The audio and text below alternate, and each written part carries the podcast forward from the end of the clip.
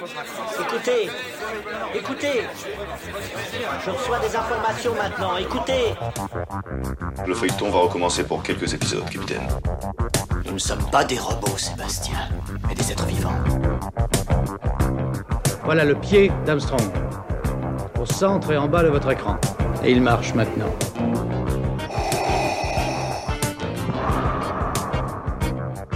On peut dire aujourd'hui que la science-fiction est bel et bien partout. Tu veux dire qu'on est dans un programme informatique Est-ce vraiment si invraisemblable Si mes calculs sont exacts, attends-toi à voir quelque chose qui décoiffe. Bonjour à toutes et à toutes, vous écoutez C'est plus que de la SF, le podcast hebdomadaire sur la science-fiction animée produit par l'œil de chéri. C'est la rentrée, notre podcast débute sa quatrième saison. On est évidemment en forme et on est content de vous retrouver. On espère euh, évidemment que vous euh, aussi, vous avez pu profiter de la pause estivale. Les derniers mois ont été pour nous euh, très intenses. Nous avons rejoint Métal Hurlant en tant que rédacteur en chef adjoint. Suite à cette nouvelle aventure professionnelle, nous avons créé la chronique de Métal Hurlant sur France Inter. On était tout l'été sur la première radio de France le dimanche matin à 7h20. Si tout se passe bien, nous reviendrons l'été prochain pour continuer à parler de BD et de science-fiction. Si vous avez raté cela, vous pouvez trouver euh, les chroniques en podcast sur le site de Radio France. Mais euh, revenons à nos moutons. Euh, on revient avec de nouveaux invités, des nouvelles thématiques. La science qui était peu présente dans le podcast sera plus mise en avant dans cette saison 4. Nous continuerons à interviewer des auteurs étrangers. On reviendra sur des classiques et bien sûr sur la BD qui est toujours importante.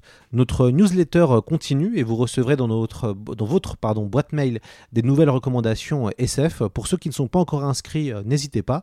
Il suffit d'aller sur le site C'est plus que de la SF et vous trouverez euh, toutes les informations pour pouvoir euh, vous inscrire. Nous, lançons, nous allons lancer en octobre les inscriptions pour être jury dans le prix BD. une douzaine d'auditeurs et d'auditrices seront donc sélectionnés pour élire la meilleure BD SF de l'année. N'hésitez donc pas à vous inscrire. De toute façon, pareil, on mettra sur le site internet. Et si vous souhaitez recevoir une dizaine de bandes dessinées, voire plus, et, et voter et, participer à un jury.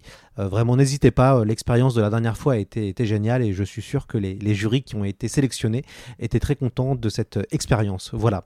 Vous savez tout. C'est plus que de la SF revient et ça fait du bien.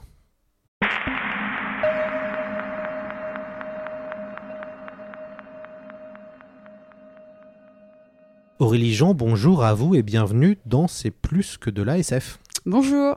Je suis très heureux de vous recevoir, Aurélie. Vous êtes une des personnalités les plus brillantes que j'ai le plaisir de, connaître. Vous êtes spécialiste des algorithmes et de la modélisation numérique. Vous êtes passé par l'ENS, l'école des mines, et le fameux MIT. Vous êtes euh, entre la France et les USA. Vous êtes aussi entrepreneuse, mais nous reviendrons un peu en, détail un peu sur ça, sur ce que vous faites aussi en, parallèle des, des, ouvrages que vous écrivez, car vous êtes autrice. Euh, vous avez écrit plusieurs ouvrages, tous aux éditions de l'Observatoire. Euh, vous avez écrit De l'autre côté de la machine, qui s'est écoulé à plus de 30 000 exemplaires. Vous avez également rédigé Les algorithmes font-ils la loi? Vous vous êtes récemment essayé au roman avec Résistance 2050 et vous publiez Data et Sport, la révolution, toujours aux éditions de l'Observatoire. Alors Aurélie, pour cette émission, on va parler d'algorithmes et de science-fiction. Je vais vous demander une question un peu bateau, une petite définition des algorithmes. Qu'est-ce que c'est et surtout comment ça marche? Alors, euh, merci beaucoup pour votre invitation. Donc, un algorithme, en fait, c'est littéralement un, objet mathématique ou numérique qui va, euh, qui est un ensemble en fait de, tâches à exécuter dans un certain ordre, selon une certaine logique, dans le but de résoudre un problème, répondre à une question. Aujourd'hui, lorsqu'on parle d'algorithmes, ce sont des algorithmes numériques, c'est-à-dire ceux qui sont destinés à être programmés dans un code informatique pour tourner sur un ordinateur.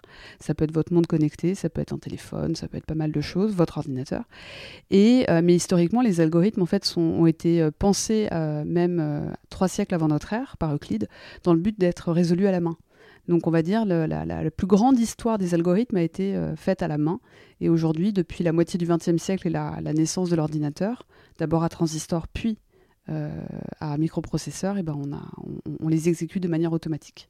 Comment on peut relier euh, la, question des algorithmes avec celle de la science-fiction?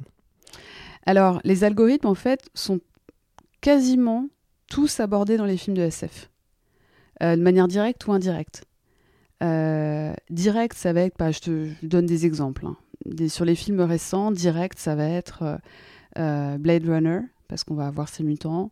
On va directement, on va avoir AI de Spielberg, on va avoir Ex Machina, où là, l'algorithmique est directement explicité à travers des robots, à travers des mutants, à travers voilà. Et puis indirectement, je dis indirectement, même si, même si quand on vient de la discipline, c'est assez évident, c'est Matrix. Matrix, ça ne parle que d'IA et d'algorithmique. Sauf qu'en fait, vu que c'est pas euh, évident euh, pour la personne qui regarde, parce qu'il n'y a pas de robot strictement. C'est d'ailleurs la matrice, on, ne la voit pas strictement, parce que c'est un objet qui est complètement abstrait, à l'instar de l'algorithmique.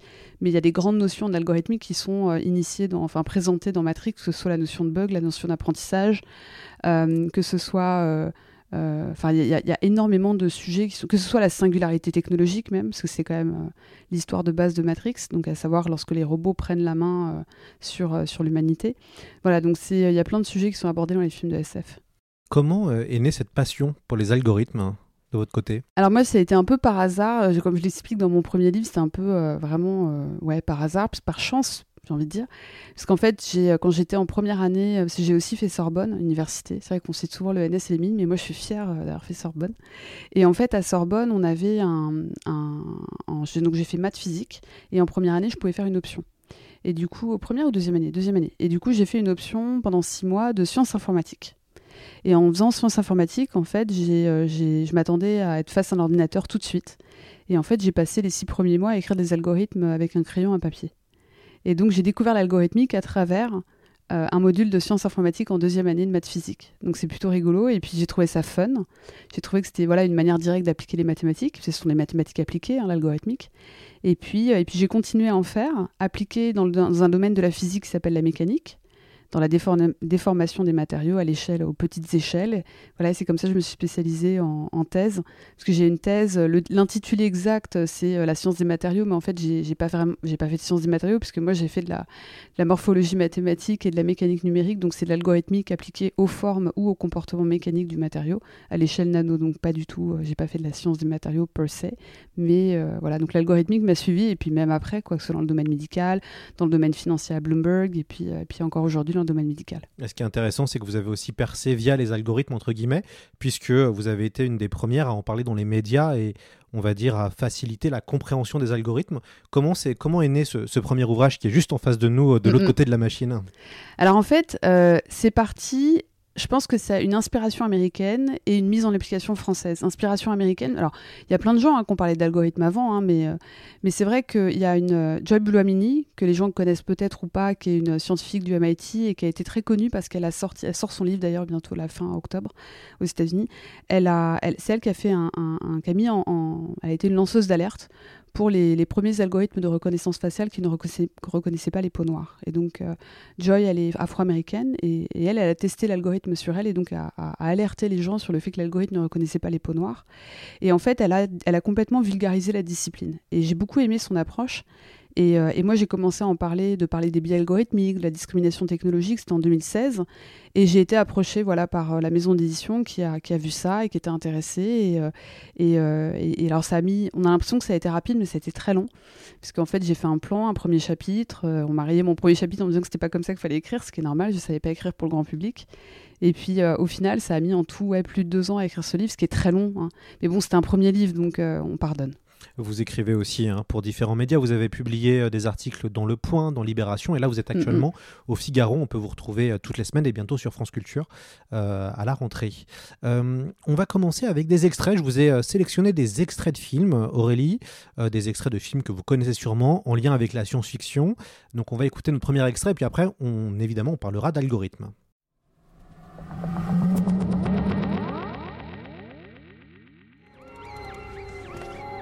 Qu'est-ce qu'on a Boule rouge, double homicide, un homme et une femme, tueur sexe masculin blanc, la quarantaine. Agatha fixait l'heure du meurtre à 8h04, mais les jumeaux sont plus flous, alors on va attendre confirmation. Le lien est encore incertain, nous avons les témoins en liaison dès maintenant. Ce sera l'affaire numéro 1108.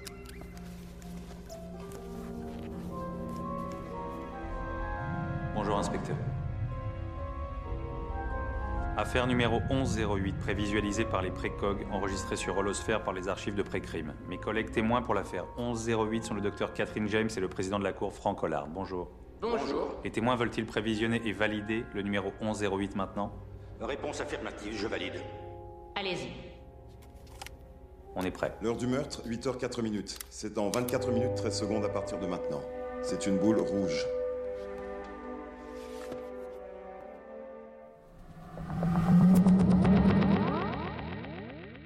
Voilà, c'est un extrait de Minority Report de Steven Spielberg, un immense film de science-fiction. Euh, vous en parlez, euh, Mm. d'ailleurs Aurélie, euh, dont les algorithmes font-ils la loi Alors, pensez-vous qu'il soit possible d'arrêter les crimes à l'avenir, comme, les, les- co- co- comme dans, le, dans le film et dans le roman de Philippe Cadic Alors oui, parce que ça a été fait, en fait. Euh, c'est pour ça que j'aime beaucoup, moi j'aime beaucoup utiliser la science-fiction pour euh, expliquer aux gens ce qui existe déjà, ce qui a existé, ce qui n'existera jamais, ce qui existera peut-être un jour. Et en fait, Minority Report, bon, même si dans le film et dans le livre de Philippe Cadic, ce sont des trois personnes au, pouvoir surnaturel qui arrivent à voir, euh, qui ont un don de clairvoyance, en fait, ça se rapproche beaucoup quand même de l'algorithmique en termes de prédiction, simulation. Et en fait, ça existe, ça a existé. c'est un outil qui a été développé par un professeur de UCLA aux États-Unis, qui a été euh, vendu en 2012, qui a été vendu à la police de Los Angeles, qui a été arrêté en 2020 pour des risques de discrimination. Et je vais vous raconter, c'est l'idée était, était assez rigolote, c'est que ce, ce professeur en fait de UCLA a fait une analogie avec des un le modèle de Marsan, de David Marsan, qui était un professeur français, qui avait fait un modèle de prédiction des séismes. Et la- l'analogie se trouvait dans la déclaration suivante, c'est de dire que après un séisme, il y a toujours des répliques. Lorsqu'il y a un crime, il y a toujours d'autres crimes qui apparaissent. Il n'y a jamais un crime seul dans un quartier. Et donc, partant de ce principe, ils ont, ils ont, créé ils ont pris l'analogie de la propagation des séismes avec la propa- propagation des crimes. Et donc, pourquoi c'est un modèle qui est extrêmement risqué et qui a été finalement arrêté, heureusement Euh, il, se basait sur deux choses. Sur euh, l'historique des crimes passés, à savoir le type de criminel, le type de crime, le quartier, etc. Et à partir de ça, ils pouvaient aller identifier des zones à patrouiller tous les matins pour la police de Los Angeles et des gens approchés. Pourquoi ça Comme j'explique dans le livre, il y a plein de problèmes à ça. Premièrement, c'est bah, que bah, vous, allez reproduire les biais de patrouille du passé, parce qu'il y a des zones qu'on patrouille jamais et d'autres qu'on patrouille toujours, premièrement. Deuxièmement, euh, on va créer ce qu'on appelle de la stigmatisation, parce qu'en fait, vous allez stigmatiser certains types de populations, et en particulier, bah, on le voit, c'est les personnes, personnes plutôt jeunes et de couleur. Euh, en particulier ALS et population noire et population hispano. Et troisième point, c'est ce qu'on appelle le phénomène d'autoréalisation. C'est-à-dire que le fait de dire il va y avoir un crime ici et le fait d'avoir des polices qui viennent patrouiller et regarder des gens, suivre des gens, peut éventuellement déclencher un crime. Parce que ça peut créer de la stigmatisation, les gens peuvent se sentir agressés et du coup ça peut déclencher un crime. Enfin, c'est un phénomène qui est beaucoup étudié en sociologie.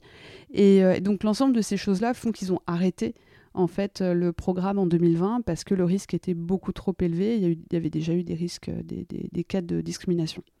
Est-ce que vous pensez qu'à l'avenir, euh, peut-être pas forcément la ville de Los Angeles, mais des États voudraient utiliser les algorithmes pour euh, peut-être euh, aller encore plus loin dans ce- la question de la criminalité? Ah, c'est sûr. Maintenant, je crois que le cas Predpol, pour le, le nom du logiciel Pred- Predictive Police, je pense que c'est un cas, euh, ça fait jurisprudence dans la, juridiction américaine, même à l'État fédéral. Donc je pense que ce, sera un exemple qui montrera tous les risques supposés. Cela étant dit, euh, on pourra sûrement utiliser ces outils pour euh, peut-être pas faire de la pré- prédiction strictement, mais en tout cas d'aller euh, euh, d'anticiper un niveau de risque par rapport à un événement euh, comme, je sais pas moi, le 14 juillet, les JO, euh, voilà. Mais, mais attention, je vais vraiment dire attention parce euh, il y a plein d'autres cas où on peut utiliser ces outils dans la justice et euh, euh, certains portent à risque, d'autres pas. Il faut juste faire hyper attention. Euh, parce que surtout la justice, enfin, il y a quand même des principes dans la justice qui sont euh, le principe de transparence. Donc il faut que tout le monde comprend, tout le monde doit comprendre en fait euh, les mécanismes en fait d'un- d'une décision judiciaire, voire d'une décision judiciaire même de la part d'un- policier. Donc l'explicabilité est importante. La transparence, l'équité, l'égalité, il faut que tout le monde puisse être égaux face à la loi. Et ça, c'est des principes qui peuvent être violés en fait par la mauvaise application d'un algorithme, voire le mauvais développement. D'ailleurs, dans votre euh, euh, essai Les algorithmes font-ils la loi? Vous questionnez évidemment la question de la loi et des algorithmes au niveau de la légalité de ces algorithmes. Mhm. Comment ça se passe en ce moment? Est-ce que, euh, euh, comme c'est nouveau, les algorithmes, je suppose qu'il y a toute une procédure, en tout cas il y a plein de choses qui doivent être, qui doivent être mises en place, comme le, à une époque le droit d'auteur, ça a mis du Mhm, temps à se mettre bien en place d'un point de vue numérique. Est-ce que les algorithmes en ce moment, il y a des recherches pour, on va dire, légaliser et, une et- et comment on va utiliser la loi sur ces pratiques-là? Alors c'est déjà le cas. Alors un algorithme étant par défaut construit sur un jeu de données, ce jeu de données représentant euh, les scénarios sur lesquels l'algorithme va devoir répondre à une question ou résoudre un problème, et l'algorithme fonctionnant in fine sur des jeux de données, donc par exemple des données à caractère personnel, mais pas que, euh, la régulation qui a été mise en application en 2018, qui est la loi européenne de protection des données à caractère personnel, qui a son équivalent américain, le CCPA, quelque part va réguler une partie euh, des pratiques liées à l'algorithmique parce que va encadrer les jeux de données sur lesquels l'algorithme va, être, va travailler et être exécuté. Maintenant, il faut aller plus loin. Et c'est pour ça qu'on a eu d'autres choses qui ont été faites. On a eu ce qu'on appelle le DSA qui a été mis en application hier, il faut le savoir. Euh, qui a été décidé il y a plus d'un an, mais qui a été mis en application, en application hier, qui, un, qui, qui, va donner, en fait, qui va obliger les grosses plateformes dont le modèle économique repose sur la, la, la, les algorithmes de recommandation, par exemple pour de la pub, euh, ces, ces, grandes plateformes vont devoir en fait euh, évaluer leurs algorithmes au cours du temps, faire des audits, vérifier que tout se passe bien, faire l'équivalent de ce qu'on appelle des études d'impact, c'est-à-dire de voir si l'algorithme, si dans le worst case scénario, dans le pire des scénarios, qu'est-ce qui peut se passer, etc. Et on a à côté en fait ce qu'on appelle le AI Act, donc un, un, texte européen qui a été euh, drafté il y a un an, qui vient de passer je ne vais pas dire de bêtises, mais en juin dernier, qui vient d'être passé, qui a été accepté à, à, à, l'Assemblée européenne, c'est ça. Hein, mais euh, qui est maintenant pour parler dans chacun des pays. Parce qu'en en fait, il y a un truc que les gens ne se rendent pas compte, c'est parce qu'en Europe, on n'a pas de constitution, parce qu'on a voté contre la constitution, ce qui est. Euh, enfin, ça, c'est un avis personnel. On n'aurait jamais dû faire un référendum sur un truc comme ça, mais c'est un avis personnel parce qu'en fait, le fait qu'on n'ait pas de constitution aujourd'hui, ça nous freine énormément dans la mise en application de loi. Et c'est pour ça qu'on a décidé là, donc à l'Assemblée, il y a eu le, au Parlement, pardon, il y a eu un, un vote qui a, qui donc les gens se sont mis d'accord sur ce texte européen. Cela étant dit, maintenant c'est en pourparler dans chacun des pays pour que chacun des pays puisse au regard de leurs propres lois et de leur constitution, de voir comment ils vont l'appliquer. Comment vous ça ralentit. Vous qui vivez aux États-Unis, enfin, en, une bonne partie de l'année, vous êtes aux États-Unis, une, partie de l'année, vous êtes aussi en France. Comment vous voyez-vous, euh, on va dire en Europe, euh, tout ce qu'on met en place pour protéger les données des citoyens euh, Comment vous, vous voyez la, la vision américaine, peut-être aussi des choses? Alors, je dirais qu'aux États-Unis, on est plus pragmatique. Beaucoup de gens disent ouais, les Européens, ils pensent qu'à réguler et tout. Et je pense que c'est plus compliqué que ça. Euh, le RGPD, par exemple, pour moi, est une révolution. C'est une révolution parce que d'ailleurs, les Américains ont fait un RGPD à eux qui s'est fortement inspiré du texte européen. Euh, donc, c'est le texte CCPS et euh, California Consumer Privacy Act. Donc, c'est un texte qui a été fait en Californie, qui est reconnu par beaucoup d'États aux États-Unis, qui va un jour devenir fédéral et qui a été largement inspiré du texte européen. Donc le texte européen de, régulation des, des, data a été une révolution et un exemple pour le monde entier. Maintenant, sur les algorithmes, le AI Act, à, à, mes yeux, c'est beaucoup plus compliqué. Et, je trouve, même moi qui ai comparé les deux textes, j'ai trouvé que le texte sur l'IA était plus conservateur que le texte sur les données. Et je pense qu'il y a une raison toute bête à ça, c'est que les données, euh, on a un historique euh, de, régulation des données qui est très ancien, qui date de 78 en France avec la loi informatique et liberté. Donc on a une connaissance des datas, on a une connaissance de la régulation, on a une connaissance que ce texte avait été adapté en 95 pour, le, pour les données du cloud, les données transportées. Donc on a une connaissance, on a, on, a un historique, une expérience. Euh, L'IA, les algorithmes, on n'en a pas. Donc en fait, on, sent bien, et d'ailleurs la preuve, c'est qu'il y a eu des articles du, de l'AI Act qui ont été amendés pour aller, euh, ont été modifiés à la dernière minute. on a rajouté quelque chose à cet article pour prendre en considération les IA génératives, par exemple. Mais les IA génératives, ça fait des années que ça existe. Enfin, moi, j'ai commencé à travailler dessus en 2017. Donc, c'est pas nouveau. Donc, ça veut dire que le législateur n'a pas pu n'a pas réussi à anticiper ça, n'a pas vu ce qui se passe. Donc, et, en général, quand, on ne sait pas ce qui se passe, on est plus conservateur. C'est logique, c'est une réaction humaine. Donc je dirais, voilà, c'est un peu, moi je fais attention parce que je pense que l'IA Act, et tout n'est pas parfait, alors que vraiment, je peux le dire avec confiance et certitude, le RGPD, c'est une révolution. En, 2023, on aura vécu la, double révolution, la révolution mid-journée et la révolution mm. ChatGPT, avec énormément de débats. Il y a beaucoup dhors séries qui sortent sur l'IA. Vous avez souvent été aussi invité pour en parler. Euh, qu'est-ce que vous, euh, qu'est-ce que vous en pensez? Parce que le grand public découvre cette révolution. On a un peu l'impression que c'est une révolution. Vous, je suppose que ça fait quelques années que vous voyez peut-être la chose venir. Comment vous analysez le fait qu'on a un peu l'impression de, ouais, de, de, de de découvrir un peu la baguette magique quoi, du, du, sorcier ou du Père Noël. C'est intéressant. Moi, j'ai commencé à développer des modèles comme ça en 2017, des modèles de texte hein, seulement. Euh, beaucoup moins efficaces que ce qu'on fait aujourd'hui, bien sûr. Quand j'étais à Bloomberg, on faisait des modèles de génération de texte automatique pour, euh, pour la presse. On faisait des textes factuels et comme ça, c'était marqué Automated News. Et le journaliste économique avait 20 euh, minutes de plus pour faire un article plus profond. Et du coup, ça nous a permis d'augmenter le ratio de, taux de lecture du, journaliste. Donc, tu vois, j'ai aidé, je n'ai pas remplacé le journaliste, je l'ai aidé.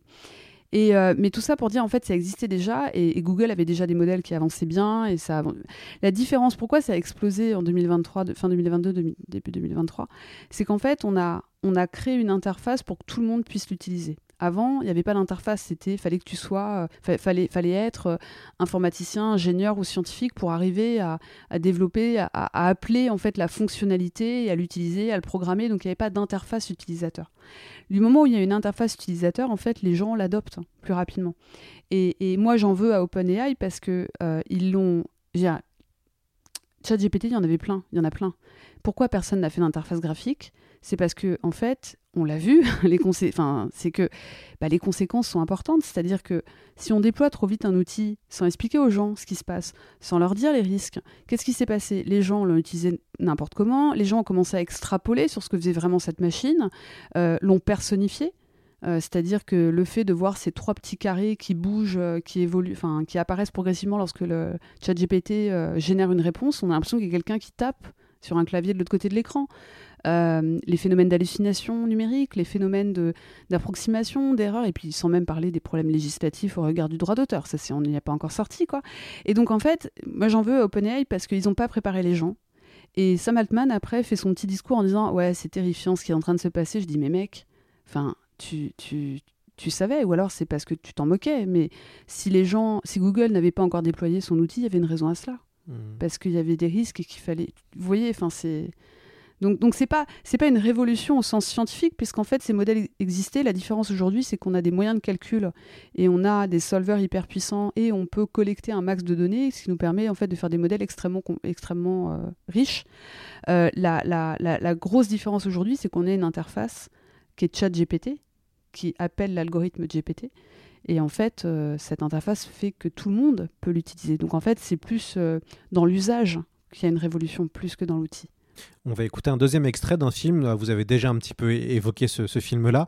Euh, c'est le, évidemment le deuxième opus de euh, Matrix.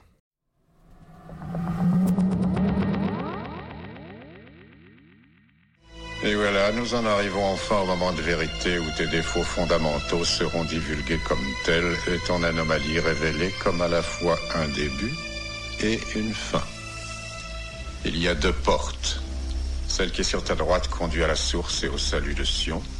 Celle qui est sur ta gauche te ramène vers la matrice, vers elle et vers la fin de ton espèce. Comme tu l'as dit justement, le problème c'est le choix. Mais nous savons déjà ce que tu vas faire, n'est-ce pas? Je vois déjà d'ici la réaction en chaîne. Les précurseurs chimiques.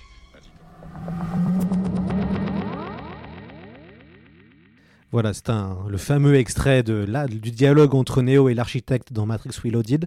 Je suppose que c'est une séquence que vous connaissez bien, Aurélie? Ouais, bah moi je suis une énorme femme de, Matrix. Alors je devrais dire, j'ai pas trop aimé le dernier qui est sorti, je vais être honnête. Hein. Le quatrième. Ouais, j'étais super déçue. Mais je trouve que si on veut vraiment apprendre euh, l'IA, enfin au sens euh, général du terme, je pense que en regardant Matrix, euh, il y a énormément de notions qui sont expliquées, abordées. C'est un, un, juste pour que les gens, enfin je sais pas si vous êtes d'accord, mais moi je trouve que c'est une œuvre qui est hyper philosophique. Bien sûr. Ouais. Bah, c'est moi, c'est mon film préféré de science-fiction, le premier ah Matrix en tout cas. Premier Matrix pour moi, c'est un chef-d'œuvre. Il y a tout, il y a tout dedans. Toutes les questions que l'humanité doit se poser sont là.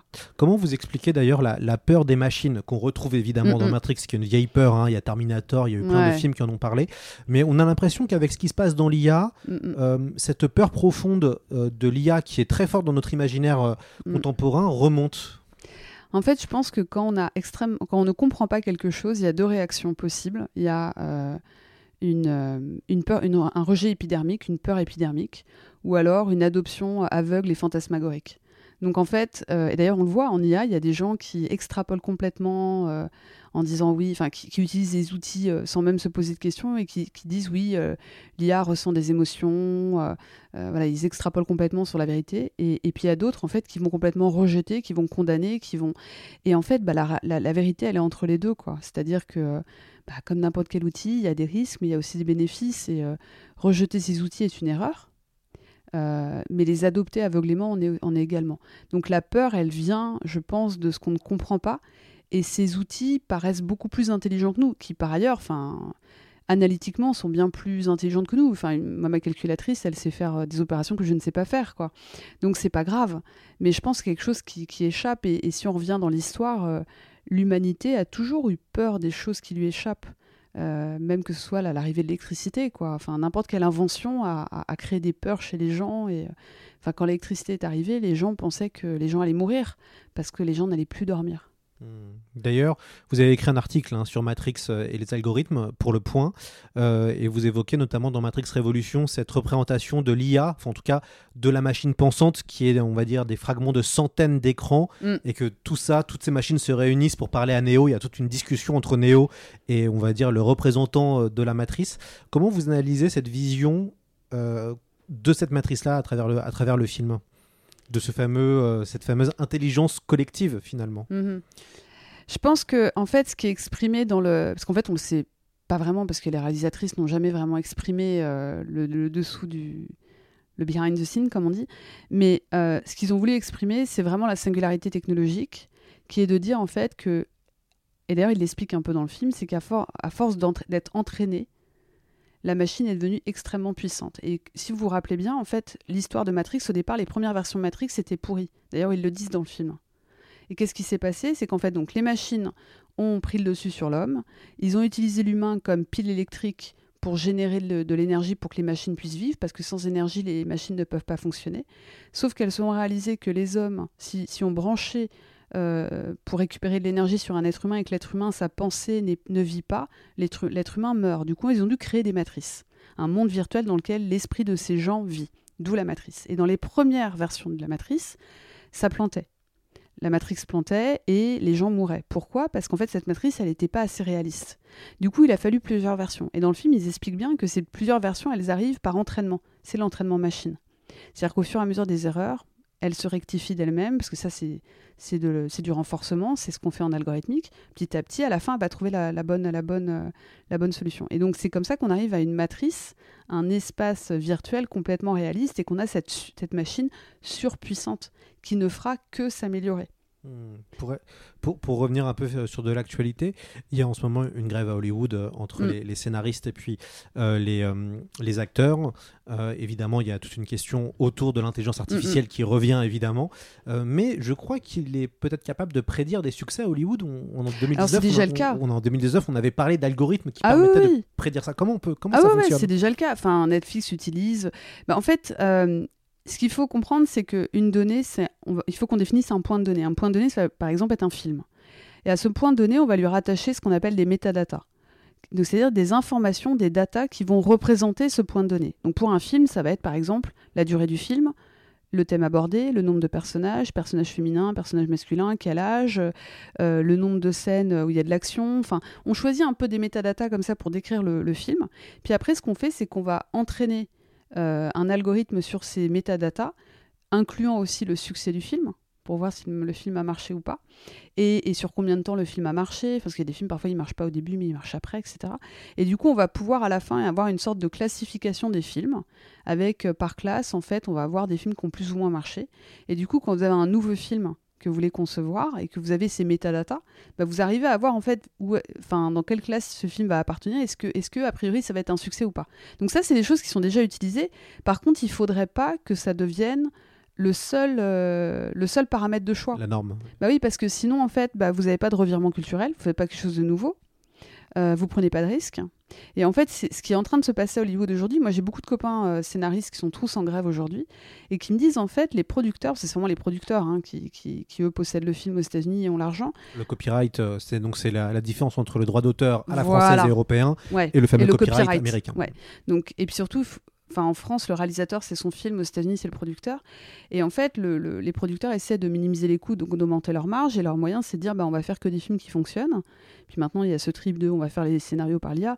Bon, qu'on fait que des films qui fonctionnent, c'est déjà le cas. Il y a plein de films, en fait, pour moi, c'est des films euh, qui sont moyens, mais qui vont marcher. C'est des comfort movies, voilà. Mais on fait pas de chef-d'œuvre avec ce genre de politique. Le chef-d'œuvre, il apparaît parce qu'on a pris des risques, parce qu'on a fait des choses que personne ne fait.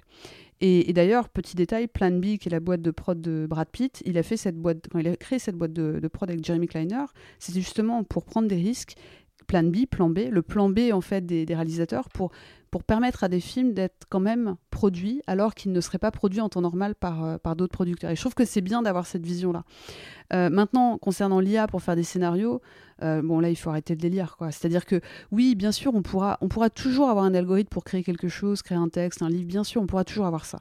Maintenant, c'est premièrement, est-ce que euh, c'est ce qu'on a envie, ce, dont on a envie? Deuxièmement, euh, dans une œuvre, dans un scénario, il y a ce, que, ce dont j'ai parlé, le revirement culturel. Il faut qu'on aille à faire des choses nouvelles, des choses qui sont où il y a du risque, avec un parti pris. Ça, un algorithme ne peut pas. Un algorithme n'a ni d'intention ni de ressort.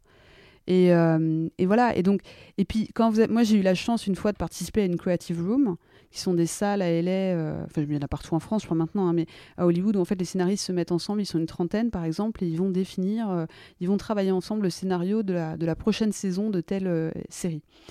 En fait, un algorithme ne pourra jamais reproduire ce qui se passe dans cette pièce. C'est le bordel c'est génial, il se passe plein de choses, il y a des idées nouvelles qui... Voilà, c'est un truc quand même, c'est assez... C'est plus proche de l'intelligence de émotionnelle et créative et pratique que de l'intelligence analytique. Donc je pense que... Je dis pas qu'on va pas être aidé par l'IA, bien sûr. Enfin d'ailleurs, il y a déjà des éléments de scénario qui sont prédéterminés par, euh, par des IA, c'est pas le problème, mais de penser que ça va remplacer les scénaristes, je pense... Et je vais juste faire un petit euh, rappel dans l'histoire. Dans les débuts des années 2000, il y a eu une énorme euh, un énorme strike, une énorme grève des scénaristes. 2004, je crois. 2004, c'est ça, ouais. Euh, une énorme grève des scénaristes, mais énorme, hein, c'était gigantesque. Ça, a duré un an à peu près. Ouais, quasiment, quasiment un an.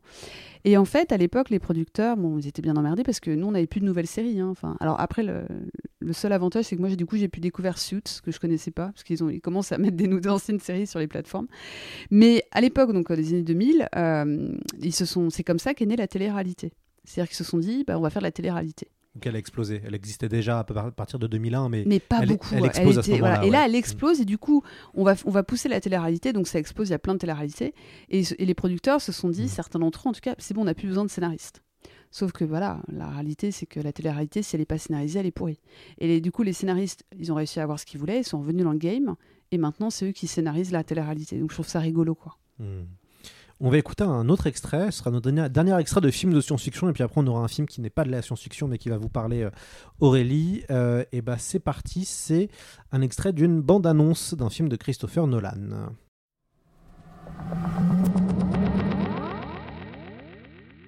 Voyage temporel? Non. Inversion. Visier est pressé sur la détente. Vous ne tirez pas la balle. Vous la recevez.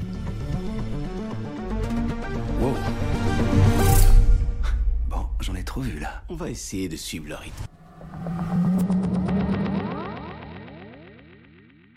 Voilà, c'est un extrait de la bande-annonce de Tenet.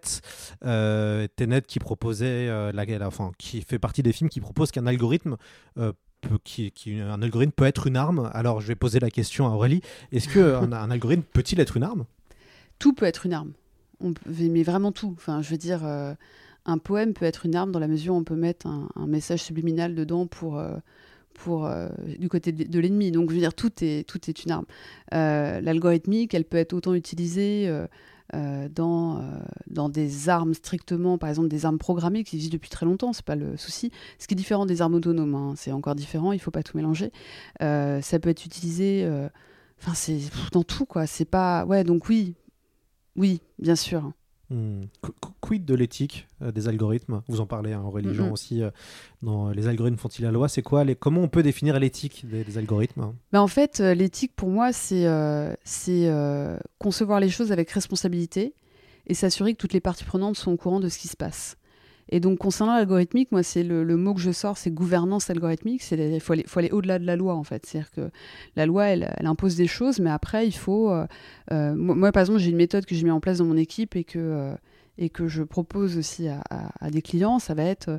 parce que moi, j'ai deux boîtes, une boîte de conseil, une boîte dans une startup dans, dans le domaine médical. Et en fait, je propose ça aussi dans, dans, dans ma startup, enfin, dans ma boîte de conseil. Je propose d'appliquer ce modèle où, en fait, on a plusieurs étapes on a une étape qu'on appelle d'idéation. C'est-à-dire qu'on a un problème qu'on souhaite résoudre.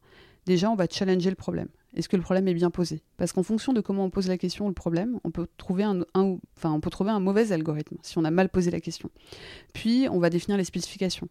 Puis, on va définir le jeu de données. On va tester ce jeu de données. Donc, j'ai une batterie de tests que je fais passer sur mes jeux de données. Puis, il y a quel type d'algorithme? Comment on l'entraîne? Comment on le fait converger? Comment on sait qu'il a convergé? Comment on va le valider?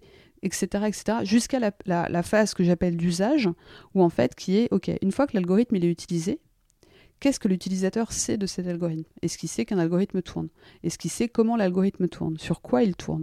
Etc. etc. Et ça, en fait, pour moi, c'est de la gouvernance, c'est de l'éthique, c'est arriver à faire les choses euh, en étant euh, transparent, précis, rigoureux dans les tests qu'on a, qu'on utilise, mais aussi l'information qu'on donne aux gens. Et, et, moi, je dis souvent que euh, un scientifique ou un ingénieur dans son coin, je pense pas qu'il puisse faire un, un, algorithme magnifique appliqué à un domaine s'il ne travaille pas avec les gens du domaine. Et par exemple, pour moi, l'éthique, le premier truc, c'est bah, ne pas faire les choses dans son coin et être challengé par ses pairs et par des gens du domaine dans lequel on applique l'algorithme. C'est quoi pour vous le futur des algorithmes? Des algorithmes de plus en plus puissants, c'est évident, permettant de résoudre des problèmes de plus en plus compliqués, complexes. Euh, et moi, il y a un domaine, alors, je dis ça, je suis biaisée, mais euh, il y, a des domaines dans lesquels l'algorithmique va apporter énormément. Et je pense entre autres à la médecine, en fait. C'est incroyable. Enfin, ce, que ce soit la médecine personnalisée, c'est-à-dire d'aller personnaliser un traitement pour éviter d'avoir de, des surdoses de médicaments ou des choses comme ça, mais aussi la, médecine de précision, c'est-à-dire euh, d'aller par exemple targeter euh, une zone en particulier au lieu d'abîmer de, de, tout un tissu ou des choses comme ça, et puis euh, d'être beaucoup plus précis en fait dans un diagnostic par exemple, et la médecine prédictive. D'ailleurs, voilà, parlez-nous de, de, votre société, justement, qui, je crois, travaille pour anticiper en amont les, le cancer du sein. Alors, ça? on n'anticipe pas, on prédit pas parce qu'on détecte tout de suite. En fait, on détecte, parce qu'il y a trois grandes classes de détection de cancer du sein sur une mammo.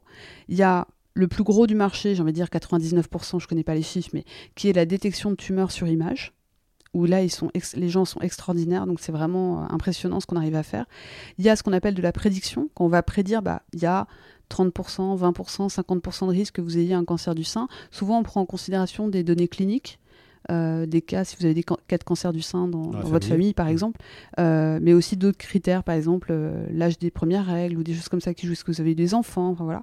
Et puis il y a ce, ce que nous on fait, ce qui est savoir de la détection, ce qu'on appelle de signaux faibles du cancer. C'est-à-dire que le cancer, on le détecte au plus tôt au stade 1, qui est toujours un stade tumoral, il y a une tumeur, mais on détecte au stade tout petit, une tumeur que, les outils d'IA détectent très bien. Et bien nous, en fait, on, est au stade 0, on est au stade pré-tumoral, où on va regarder en fait la tumeur, voilà, justement on n'a pas de tumeur, on va regarder l'amas de cellules pré-tumorales et ça peut aller jusqu'à deux ans avant qu'on qu détecte une tumeur sur... Donc le cancer est déjà là. Donc on n'anticipe pas vraiment, il est déjà là. Donc l'idée c'est de le prendre euh, le plus tôt possible de façon à pouvoir traiter le plus tôt possible et ne pas attendre que la tumeur, euh, que l'amas de cellules devienne une tumeur. Parce qu'en fait, pour le cancer du sein, après c'est des, détails, hein, mais euh, euh, lorsqu'on voit une tumeur sur une mammographie, le cancer a mis 2 à 5 ans à se développer. Donc essayons d'aller encore plus tôt pour éviter que la tumeur apparaisse. Alors on croirait entendre un scénario de science-fiction finalement, ouais. puisque c'est vraiment prédire ça... à la source. Comment, ça, comment vous arrivez en fait à, à faire ça et mm -hmm. quand est-ce que ça va arriver en France ou dans, quand est-ce que ça va être accessible au grand public? Alors, alors je peux pas donner le secret parce que notre Évidemment. algorithme c'est notre propriété intellectuelle ouais. et qu'on ne peut pas breveter un algorithme. Ah, c'est pas... pas... possible de breveter non, un algorithme. Non, parce qu'un algorithme c'est comme des maths. Vous pouvez pas breveter une, une, équation mathématique. Donc, vous pouvez, si vous voulez, vous pouvez pas être comme Pasteur et pour la science euh, donner accès à. Ok. Non, non. Nous, nous, in fine, euh, on publiera euh, dans très longtemps sûrement parce qu'on va le faire évoluer cet algorithme. Donc, mais au début, on peut pas parce que c'est notre propriété intellectuelle, quoi. Sinon, sinon on perd tout, quoi. donc en fait, sans vous donner précisément comment on fait, juste on va, on utilise ça, je peux le dire parce que c'est courant. On utilise ce qu'on appelle des radiomix, qui sont des données embarquées dans l'image. Donc, ce ne sont pas de l'ordre du visible, c'est de l'ordre de l'invisible dans l'image. Donc, c'est des, des, informations à des degrés bien plus euh, supérieurs. Et puis, euh, on fait tourner un algorithme sur plusieurs dimensions. Euh, sur, sur ces données pour justement avoir détecté ce qu'on appelle le signal faible. Et, et, alors, si on veut participer ou comment on fait pour... Alors pour le moment, voilà. nous on, est, on a fait un produit de recherche, donc là on passe en industrialisation, donc on se donne 18 mois. Euh, donc voilà, donc là on, fait, on finit notre levée de fonds parce qu'on a besoin d'argent pour faire ça. Il sera d'abord aux États-Unis et puis après euh, en Europe. Vous avez dû lever combien pour, euh, pour ça? Ça, je peux pas le dire. Ah, pareil, c'est euh, confidentiel. Ouais, ouais. Est-ce que vous pensez. On, que... Ça, on le dit quand on l'annonce. Est-ce que vous pensez qu'on euh, peut espérer, peut-être d'ici 5 à 10 ans, que cette oui. technologie ouais, arrive en France? Oui, j'espère oui, bah, quand même, oui. oui. Ouais, sinon ce serait dommage. Et est-ce que ce fameux algorithme que vous avez imaginé peut être utilisé après pour d'autres types de cancers, par exemple? Alors il peut être utilisé, euh, oui, il peut être utilisé pour. Il faut deux critères. Le premier critère, c'est que le cancer soit suffisamment lent.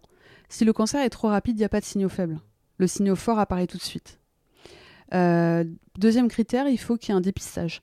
S'il n'y a pas de dépistage chez les gens, on va jamais pouvoir détecter un signal faible. Je donne un exemple, le cancer des poumons. Aujourd'hui, il y a un dépistage. Après 50 ans, il y a des critères, il faut que vous ayez fumé pendant tant d'années, enfin je ne sais plus le, critère. Hein.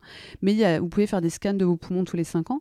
Bah, tant qu'il y a du dépistage, nous on pourrait, et que le cancer des poumons euh, n'est pas forcément rapide, et donc on pourrait détecter un signal faible euh, du cancer des poumons. Par contre, il y a d'autres types de cancers où il n'y a pas de dépistage. Donc même s'ils sont plus ou moins lents, en fait, s'il n'y a pas de dépistage, nous on ne peut pas aller choper un signal faible euh, grâce au dépistage. En tout cas, donc il est aussi possible que peut-être vous développiez d'autres choses sur d'autres types de cancers ou, sur d'autres problèmes de santé, peut-être pas forcément pas le cancer, cancer d'ailleurs. Hein, voilà, ça c'est un peu le gros problème, mais voilà. mais, nous on se concentre maintenant parce que en fait, quand vous faites une boîte, faut vraiment, faut faire pas à pas. En fait, faut se concentrer, surtout quand on a une période au début où on essaie de grossir et ne euh, faut pas grossir trop vite, faut pas se diversifier trop vite, et faut plutôt pour le coup être assez conservateur. Ouais. On va écouter notre euh, dernier extrait d'un film que vous avez vu. C'est bien, vous avez parlé de Brad Pitt. Euh, et bien justement, il est dans ce film.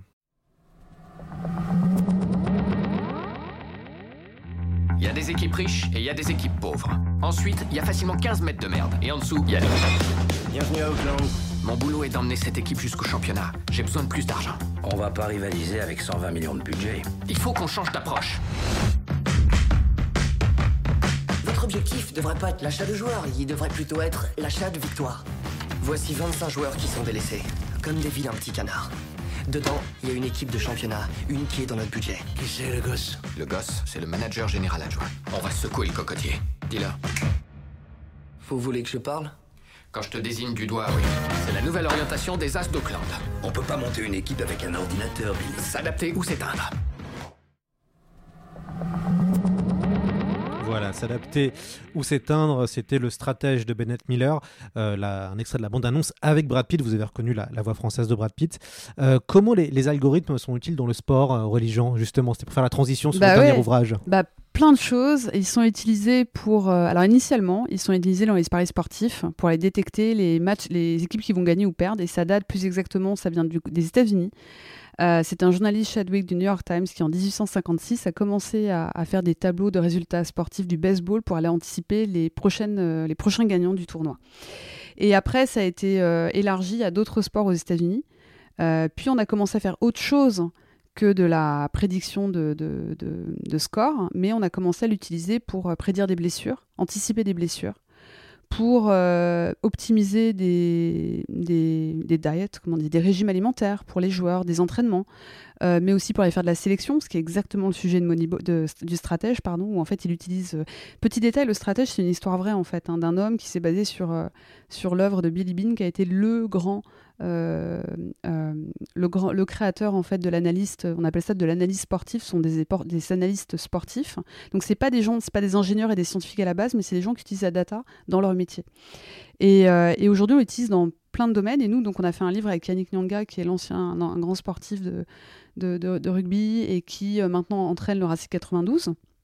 Et en fait, Yannick, euh, euh, voilà, on a eu cette idée de bouquin parce qu'il y a maintenant 4 ans presque, il me raconte un peu ce qu'il fait avec son club et à la data, et il me raconte son histoire, juste parce que je trouve que c'est une histoire qui est assez jolie. Il me dit, voilà, euh, moi, si j'avais, il me dit, si j'avais 18 ans aujourd'hui, je serais pas identifié comme, je j'aurais pas été sélectionné, ni pour Béziers, ni pour l'équipe de France, parce que je suis hors norme.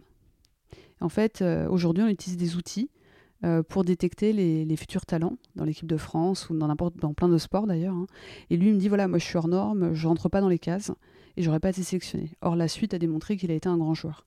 Et donc en fait cette histoire j'ai trouvé vachement marquante et, voilà on, on, s'est lancé dans, ce livre pour raconter cette histoire et d'expliquer en fait tout ce qui peut être fait avec la data dans le sport, l'algorithmique, euh, qu'est-ce qui marche, qu'est-ce qui marche pas et puis des choses auxquelles il faut faire attention.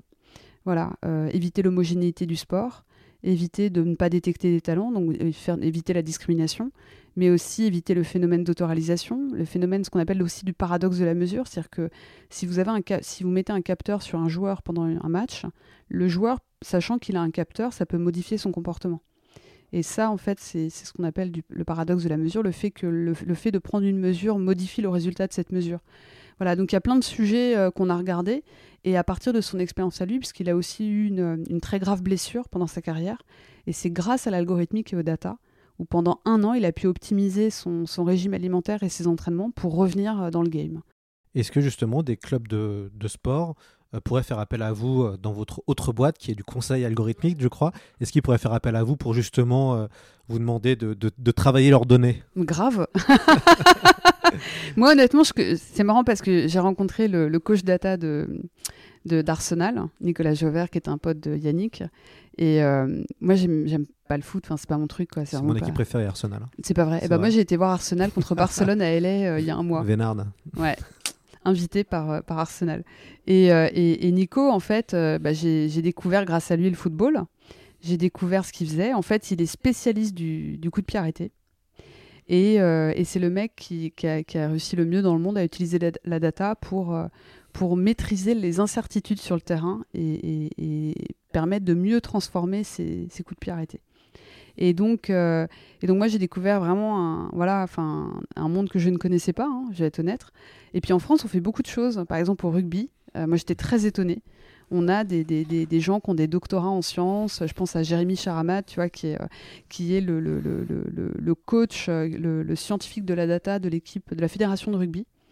Et, euh, c'est assez impressionnant ce qu'ils font. Quoi. Moi, moi j'étais assez bluffée, hein, vraiment.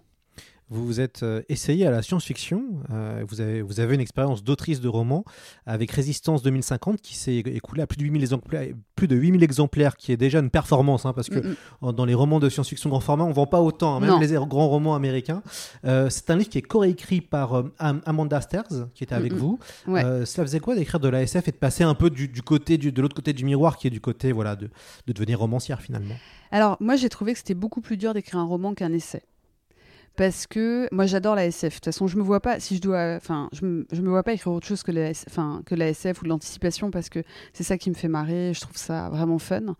Euh, moi, la preuve, c'est que euh, avec Amanda, on se partageait les, scènes du livre et, je me suis, j'ai tenté de faire une scène. euh, Il y avait une scène un peu romantique dans le livre. J'ai essayé de la faire. C'est la cata, quoi. C'est la cata. Donc, je dis bon, bah écoute, voilà, tu vas la faire. Moi, je sais pas faire ça. Et, elle m'a beaucoup appris aussi à faire monter le suspense. Parce que j'avais tendance à tout dire tout de suite. Et elle m'a appris à. Voilà, ça, j'ai trouvé ça bien. Moi, je trouve que c'est beaucoup plus dur qu'un essai parce qu'un essai, il y a deux choses. Déjà, il y a une méthode pour faire un essai. Euh, la difficulté de l'essai, c'est de trouver les bons arguments, développer des nouvelles idées, faire une bonne recherche. Voilà. Et puis bien l'écrire. Mais j'ai envie de dire, c'est vraiment, il y a une méthode. On se plante pas. Enfin, si on se plante, c'est qu'on a mal travaillé. Un roman, en fait, un roman, il peut prendre toutes les directions. Il y a une infinité de récits dans ce roman. Le personnage, il peut avoir une infinité de, changements dans, le roman. Et donc, et donc, partant de ce principe, c'est beaucoup plus difficile de, faire des choix.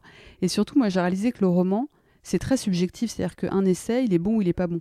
Après, on est d'accord ou pas avec celui, avec l'idée développée dans l'essai, mais en- grosso modo, il n'y a, pas- il a pas de nuance, quoi. Alors qu'un roman, en fait, il y a des. Et je suis parfaite, hein, je suis le bon exemple. hein. Moi, il y a plein de romans que j'aime pas, mais ils sont bons, c'est des bons romans. C'est juste que c'est moi, ça me touche pas, c'est pas mon truc, quoi. J'aime pas l'histoire, ça m'intéresse pas. Et en fait, c'est vrai que euh, j'ai vu qu'avec avec le roman, le lecteur approchait le roman très différemment. Ils disent putain, c'est super bien écrit. euh, mais moi, j'aurais voulu qu'il y ait plus de science, par exemple. Il y a des gens qui m'ont dit ça. Et d'autres qui m'ont dit, bah, moi, j'aurais voulu qu'il y ait plus de, de romance. Donc, en fait, c'est très difficile de, satisfaire tout le monde dans un roman. Je trouve que c'est beaucoup plus dur. Nous nous sommes rencontrés en 2019, euh, Aurélie.